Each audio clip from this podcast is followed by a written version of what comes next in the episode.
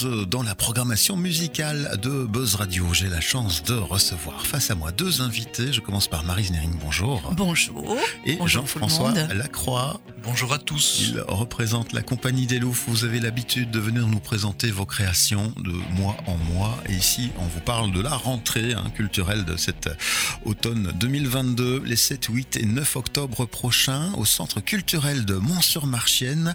Courteline, me direz-vous Je pense qu'on va y voir un florilège des créations de Courteline finalement lors de ce spectacle que vous mettez en scène ici tout prochainement. Que pourrais-tu en dire Jean-François?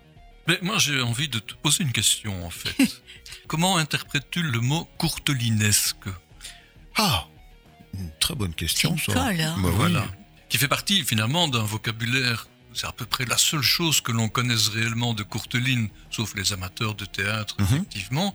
Mais dans le langage usuel, le mot courtelinesque apparaît à de multiples reprises, effectivement. Ah ben je te fais part de mon ignorance à son propos. Eh ben voilà, qu'est-ce que ça veut dire? Alors, eh ben, écoute, je vais prendre la définition du Larousse, en fait. Mhm. Comme ça, on sait exactement ce que ça peut vouloir dire. C'est quelque chose qui a rapport avec Courteline. Ah, tiens, c'est curieux. Hein. ça a un rapport avec Courteline, qui est en fait donc euh, un auteur et un auteur qui a quelque part vilipendié l'administration d'une manière générale. Mhm. Alors ça peut être aussi bien l'armée que les ministères ou d'autres types d'administration. Et là, il y a vraiment une manière d'être qui est vraiment intrigante et qui est vraiment amusante. Donc courtelinesque, ça veut dire quelque part en but avec les dédales d'une administration quelconque. D'accord. Euh, ça a commencé chez lui en, réalité par euh, une production à la fin du 19e siècle puisqu'il se situe vraiment à cheval entre le 19e et le 20e. Donc c'est une époque tout à fait étonnante. C'est Paris, Paris, Paris, Paris, 1900. C'est la crête même de sa création. C'est 14 ans après la naissance de la Tour Eiffel. Et donc on en a un bonhomme Tiens, voilà une photo du bonhomme, je te la montre, on n'est pas en télévision, mais voilà, tu la vois quand même. On voit tout de suite son caractère serein, mhm. sage, gentil, observateur des choses. C'est un véritable observateur de la vie publique de son époque. Et donc, euh, les aspects courtulinesques en ce qui le concerne directement, ça lui vient très clairement d'avoir fréquenté lui-même l'armée à un moment donné, puis d'avoir été un employé d'un ministère. Et il faut savoir, par exemple, que sur ce plan-là, il a sorti à un moment donné, comme chef d'administration, un formulaire qui semblait un formulaire administratif de la plus belle espèce, mais qui se terminait, et je vous assure qu'il a été vraiment d'application, qui terminait par foutez-moi la paix. D'accord. Alors, le premier administratif que je vois devant moi, qui me demande de remplir un formulaire et qui me dit foutez-moi la paix, eh bien je l'adore je suis prêt à le rencontrer. Et il a une place gratuite peut-être. Et il aura une place gratuite pour venir au théâtre, effectivement. Donc voilà, ça c'est Courteline, c'est un auteur en fin de compte qui se situe dans la lignée des Fédaux ou bien des Labiche. Nous avons joué du Labiche euh, il y a quelques années. Et ma recherche, mon envie de fréquenter Courteline, et j'insiste vraiment sur le mot fréquenter, elle venait à cause justement de cet adjectif courtelinesque je me demandais ce que ça voulait dire réellement et j'ai découvert à travers sa production littéraire qui se résume pas du théâtre mais qui est aussi une production de romans. Il a par exemple écrit un roman qui s'appelle Messieurs les ronds de cuir ça veut exactement dire, ce que, ça, veut dire. Oui, tout à fait. Et simultanément, un, un, autre ensemble de petites nouvelles, nous ne sommes pas dans le théâtre donc là, qui s'appelle Les Gaietés de l'escadron. Et faisons la relation de ce qui se passe dans l'armée. Il faut bien imaginer, c'est l'armée de 1880, 1890, l'armée française, hein, hein, la grande armée comme ça. Eh bien, les régiments sont dans un état de fonctionnarisme absolument sidérant et il décrit évidemment les disparités, voire les, contre-vérités qui existent entre ce que dit l'adjudant, puis le général, puis le colonel, etc., etc. Ainsi, le petit militaire, lui, se trouve confronté effectivement à des décisions totalement contradictoires et va dans un sens à un moment donné, dix minutes après, il doit changer, etc., etc. Et c'est là qu'est née en fait sa notoriété parce qu'il est devenu, au tournant du siècle, vraiment plus important avec plus de notoriété que la biche ou Feido. Donc ça montre bien que c'était un personnage dont on a un peu oublié aujourd'hui quand même, on voit pas souvent au théâtre, malgré tout, on a un peu oublié l'importance qu'il a eu à ce moment-là. Et il faut savoir quand même que cette importance, qui était la sienne à ce moment-là, a fait qu'il voulait pas vraiment nécessairement faire du théâtre avec deux actes, trois actes, il a toujours quelque part dit mais moi ça ne m'intéresse pas, je veux une simple action, toute simple, et ça lui a donc euh, permis et indiqué que il valait mieux faire des scénettes attention, le mot scénette ne s'écrit pas comme une petite scène. Non, non. Ça s'écrit S-A-Y-N-E-T-E-S. Eh bien, ces scénettes, il en a écrit près d'une centaine. D'accord. Voilà, pour une première réponse effectivement à cette question, que veut dire le mot courtelinesque et qui est Courteline en fin de compte? Voilà. Et donc, au cours de ces scénettes, il va dénoncer quelque part l'absurdité euh, du système euh, mis en place au niveau des administrations de l'époque Bien sûr. et qui va nous donner des situations tout à fait cocasses. Voilà. Mais il se fout aussi des couples. Hein. Euh, il y a aussi le couple, l'adultère. Mhm. C'est aussi une partie de ces scénettes. de ces sujets Oui, de oui, oui, prédilection. oui, oui. Donc, euh, il y a des scénettes très savoureuses où, par exemple, il y a un, un procès où il y a, il y, a, il y a- il y a plein d'amants, plein de maîtresses, etc. Et c'est vraiment très comique parce qu'en plus, ça se passe dans le peuple. Donc, euh, et là, je peux passer, notamment en ce qui me concerne, d'une scénette où je suis une baronne Mhm. à une scénette où je suis la femme du peuple qui a trompé son mari avec n'importe qui. Donc ça, c'est vraiment très savoureux aussi. Oui, euh, en termes de travail artistique euh, à produire aussi sur scène.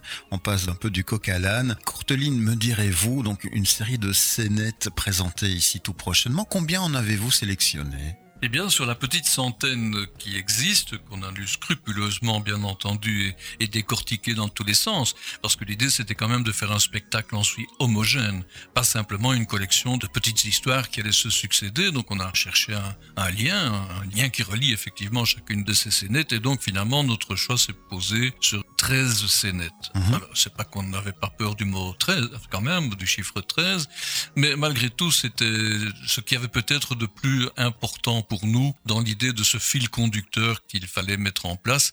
Et ce fil conducteur, en fait, il, tient un peu de choses. C'est que, d'une part, les personnages des scénettes de Courteline, d'abord, sont pas nombreux dans chacune des scénettes. Deux, trois personnes, parfois un petit peu plus, effectivement. C'est des scénettes très courtes d'ailleurs, deux, trois, quatre minutes maximum, deux, trois pages de texte. Mais ce qu'il y a de curieux, c'est qu'en fait, les personnages qui habitent ces scénettes, qui ont d'ailleurs des noms assez incroyables, hein, Tire-Pied par exemple, un nom euh, Brossarbourg aussi, euh, voilà, c'est des choses comme ça. Mais ces personnages peuvent s'appeler aussi simplement Monsieur et Madame. Et donc dans les scénettes, on a Monsieur et Madame. Mais ça veut dire que si on a plusieurs scénettes où il y a Monsieur et Madame, on peut créer un personnage qui va aller d'une scénette à une autre. Et donc là, on commence à établir une continuité entre ces différentes scénettes. D'ailleurs, ces gens resteront le temps, selon l'articulation qu'on en a fait bien entendu, et la stratégie d'écriture sur ce plan-là, eh bien nous avons donc ces personnages qui vont rester dans le même costume, même s'ils sont pas les mêmes personnages dans les différentes scénettes qui se suivent là. Ça va créer une continuité et ça nous permet de créer en fait une véritable pièce de théâtre. Voilà. Et vous emmenez comme ça combien de comédiens et comédiennes avec vous dans ce beau projet? Alors, nous sommes euh, huit, neuf, neuf. Nous Voilà. sommes neuf. Parce qu'en fait, euh, il y en a un qui est venu se rajouter. Voilà. Je vais donner les noms Oui, parce si que ça fait toujours plaisir et puis ça peut, voilà, le public qui nous écoute euh, peut se dire, tiens, tiens, celui-là, je le connais. Maximilien Binon, Alexandra Delmotte, Odette Feron, Stéphane Lessine, Anthony Pelliteri, Cécile Pire, Danino Taqueta, Eddie Verset et moi-même. Voilà. Je vais mettre aussi l'accent, je vais me permettre sur la mise en scène, bien sûr, qui est Jean-François Lacroix. Mais nous avons aussi notre staff technique qui est, pour nous, ce sont les comédiens de l'ombre, comme Jean-François le dit toujours. Mais heureusement qu'on les a Mhm. pour toutes ces réunions préalables, pour euh, aller chercher tout le matériel qui nous est nécessaire, pour créer le décor. Ça nous prend des heures et des heures et ils sont là, bénévoles, fidèles au poste. Donc euh, voilà, merci à Franz Sandrieux, Jean-Benoît Magnet, Éric Manois, Christian Stock, Henri Van Steenkist, Marguerite Notelet et tous ceux qui après nous rejoignent évidemment pour le bar et, les jours de spectacle. Mais franchement, euh, c'est très chouette d'avoir cette ambiance d'équipe. Voilà. Alors avant d'en arriver aux coordonnées plus euh, pratiques et concrètes pour pouvoir vous rejoindre 7, 8 et 9 octobre Mhm. prochain, est-ce que vous avez déjà connaissance de euh, la mise en, en scène comme ça de plusieurs scénettes en série ailleurs euh, en France ou en Belgique où c'est une première Mais- Il faut dire que donc là, au niveau de l'époque, on se situe au tournant du 19e, 20e siècle, 1900, je disais tout à l'heure, et c'est la grande époque, c'est pour dire d'où ça peut venir effectivement, c'est la grande époque des cafés-concerts. Mhm. Et donc, euh, la tradition, l'habitude dans, dans ces cafés-concerts, c'était justement de mêler de la littérature et aussi des chansonnettes, des chansonnettes d'époque. C'était très fréquenté par les peintres, bien entendu, par les romanciers, par les littéraires. Tout le monde culturel courait vers ces scénettes. Alors, ça veut dire que lorsque on reprend ça aujourd'hui, bien sûr, on a connaissance évidemment de ce qui s'est déjà fait sur ces choses-là, soit on reprend la formule café-concert en mêlant effectivement chansonnette et ça, ça fait la transition entre deux scénettes. Mhm. Soit au contraire, on oublie presque cet aspect-là, et comme nous le faisons, on cherche justement à enchaîner les, les, sur les. Mhm. Je pense qu'il y a eu des tentatives, il y a eu des choses qui existent sur ce plan-là, mais il faut dire aussi que là où on a joué du courteline et des scénettes de courteline, ben, c'est souvent aussi dans les écoles, les écoles de théâtre notamment, parce que c'est une petite scène, il y a peu de personnages, donc on peut effectivement, comme enseignant, à un moment donné, trouver des choses à dire à propos de ces scénettes. Donc il y a cet aspect-là, et puis la dernière chose, je dirais, c'est que finalement, les scénettes de Courteline s'inscrivent dans une forme de tradition qui s'est installée en réalité, donc celle des cafés-concerts, je l'évoquais. Mais en même temps, si on va un peu plus loin dans le temps, ben, ça nous amène quelque part presque au sketch de Palmade, par exemple.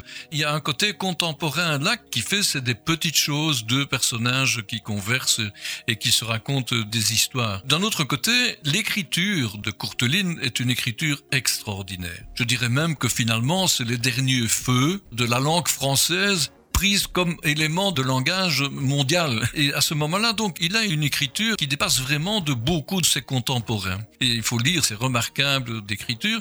Et le fait qu'il y ait cette très belle écriture fait qu'on a envie de la pousser encore un tout petit peu loin. On a envie de jouir de cette écriture-là. Et à quoi s'applique-t-elle? Quelles sont les thématiques en fin de compte derrière? Eh bien, c'est effectivement la vie de tous les jours de monsieur et madame, je disais monsieur et madame, qui se promènent dans la rue à Paris, Paris parce que il habitait, il est né à Tours, mais il habitait en fait dans le quartier de Montmartre, du côté de la rue Le Pic d'ailleurs aussi, ce qui nous ramène ensuite à un inspecteur Maigret de Simenon qui regarde aussi les petites gens. Et donc il y a ce côté finalement, c'est les gens du peuple qui sont là. Alors on disait tout à l'heure, il y a un peu d'aristocratie aussi, effectivement, mais ce n'est jamais que pour eux, aller, ça pourrait être des gens comme tout le monde, effectivement, aussi, sauf qu'ils ont des côtés totalement outranciers, tous ces barons, baronnes, etc. Et c'est la raison pour laquelle Courteline leur colle des subjonctifs, et des subjonctifs passés, encore plus que passés, etc., parce que c'est une écriture avec laquelle il se moque, évidemment, du style d'écriture qu'on pouvait aussi avoir, mais pas de lui-même, parce que lui n'a pas cette écriture-là, il l'a pour caractériser un certain type de société. Et donc voilà, on se trouve avec une écriture extraordinaire, et elle me fait penser, moi, en tout cas la manière dont les choses sont traitées, à des écrivains comme Zola par exemple, mhm. ou plus tard Simenon, je viens de le dire, mais aussi à des écrivains beaucoup plus proches comme Cavana ou Frédéric Dard qui ont un humour caustique, mais en même temps, c'est pas l'humour presque idiot qu'on trouverait dans certaines productions aujourd'hui. C'est un humour qui a vraiment un côté raffiné en même temps. Donc, une écriture raffinée, un humour raffiné et un plaisir immense à entendre de la langue française dans une écriture extraordinaire. Eh bien, tout ça, ça fait notre Courteline aujourd'hui et c'est pourquoi on appelle ça Courteline me direz-vous parce qu'il y a ce côté effectivement de dire, et là je dois dire que le titre a été très judicieusement choisi par notre équipe et principalement par Marie Snering. Voilà. Pour le reste, on le comprend, donc il y a la liaison qui est faite par les costumes qui sont conservés via les différents monsieur, madame. On fait peut-être pas la liaison avec euh, la chansonnette habituelle. Est-ce qu'il y a une unité de lieu également en termes de décor Comment ça se passe? Alors oui, sur ce plan-là, l'unité se crée en réalité par une forme de voyage quand même, malgré tout. Un voyage dans le temps. On imagine que telle scène se passe à telle heure. D'ailleurs, nous allons avoir des manières de caractériser le temps qui s'écoule. Bah, c'est pas difficile. Si on est dans un appartement un petit peu plus relevé, bah, il y aura une pendule qui va sonner à un moment donné les heures. Ce sera 16 heures, ce sera 17 heures. D'ailleurs, dans l'écriture même de Courteline, il y a des scénettes qui se passent à minuit. Et à minuit, il se passe ceci, mais à minuit et demi, il y a encore autre chose qui se passe. Et on est en attente, par exemple, dans une certaine scénette, de pouvoir rentrer chez soi. Et donc le temps s'écoule. Et le beffroi, d'à côté, hein, donne l'heure et provoque des réactions, bien entendu. Donc le temps va jouer effectivement dans cette notion de liaison entre les différentes scénettes et avec le temps, forcément, les lieux, mhm. bien sûr. Alors oui, il y a un voyage comme ça qui s'opère, mais au niveau de nos décors, par exemple, nous avons tenté essayer de rationaliser tout ça au mieux et de provoquer le moins, parce qu'on fait pas 13 décors décors différents, bien entendu. Au contraire, puisqu'on lit des scénettes, bah, ça se passe dans le même décor. Et puis le décor suivant, c'est peut-être effectivement un ministère, et puis plus tard un bureau de poste. Mais curieusement, entre un ministère et un bureau de poste, Il y a ben, il y a des côtés coutumiers qui sont là, et on imagine Paris, les immeubles parisiens, de, effectivement, de toutes ces fonctions de secteur public. En, en réalité, on imagine les mêmes euh, lambris sur les murs, euh, et ainsi de suite. Et alors donc sur ce plan-là, on crée un décor qui va rester relativement simple, parce que nous n'allons pas nous embarrasser de refaire chaque fois un décor hein, comme ça, mais en même temps, on arrive par des panneaux qui vont être mobiles, qui vont être rotatifs, parce que ça permettra de changer rapidement d'atmosphère, des panneaux verticaux ou bien horizontaux. Tout cela avec un écran sur lequel seront diffusées des images, soit d'époque ou aussi euh, l'évocation même des scénettes elles-mêmes. Un contexte, donc c'est un contexte qu'on va établir. Et pour le reste, ce sera deux fauteuils, une petite table nous sommes dans un appartement. Et surtout, il y aura deux portes simplement des portes, rien de plus, de chaque côté de la scène pour des entrées-sorties, comme ça se fait au théâtre tous les jours. Ben, On le voit, une belle préparation pour cette adaptation ici sur scène. Marie, qui n'a pas encore énormément parlé avec nous Oh, mais aujourd'hui, j'écoute, j'écoute. ton expérience, on l'a compris là tout à l'heure, qui va mêler différents euh, types de jeux. Oui, tout Voilà. à fait. C'est très très gai parce que d'une scénette à l'autre, tu changes de personnage, euh, Mhm. tu changes d'attitude, euh, tu changes même d'intonation de voix. Donc pour moi, c'est une expérience, j'adore, vraiment, vraiment. Bien. Oui. Le, chrono est ce qu'il est, malheureusement. On va déjà devoir bah, résumer un petit peu les coordonnées plus concrètes pour justement Oui. participer à cette aventure avec vous. Je t'écoute, Marie. Oui, eh bien donc, nous jouons au Centre culturel de Mont-sur-Marchienne, à la rue du Château numéro 3, les vendredis 7 octobre à 20h, samedi 8 octobre à 20h et dimanche 9 octobre à 16h. Les réservations, c'est mon numéro de téléphone, 0473 77 02 13. Le prix d'entrée, les adultes 12 euros, les moins de 18 ans 8 euros et l'accès est adapté au PMR. Je crois que j'ai tout dit. N'hésitez pas à m'appeler si vous voulez un renseignement ou quoi que ce soit. Euh, Voilà, je suis à votre disposition et essayez de venir nous voir parce que ça vaut vraiment la peine. Oui, je vous confirme, vous m'avez donné envie. Vous m'aviez invité Eh bien, la dernière session. Je sais bien. On je vais devoir mettre du personnel pour gérer notre propre salle ici à ma place. Mais oui, on y travaille. Courteline, me direz-vous, merci pour l'invitation, Jean-François, Marise, bon succès. Merci Bernard. Ça se passe donc les 7, 8 et 9 octobre prochains. On va rappeler peut-être les deux numéros de téléphone qui sont Oui. à former pour euh, réserver. 0473 77 02 13 et 0476 84 93 07. Voilà, Voilà, bon succès à vous. merci. Merci beaucoup.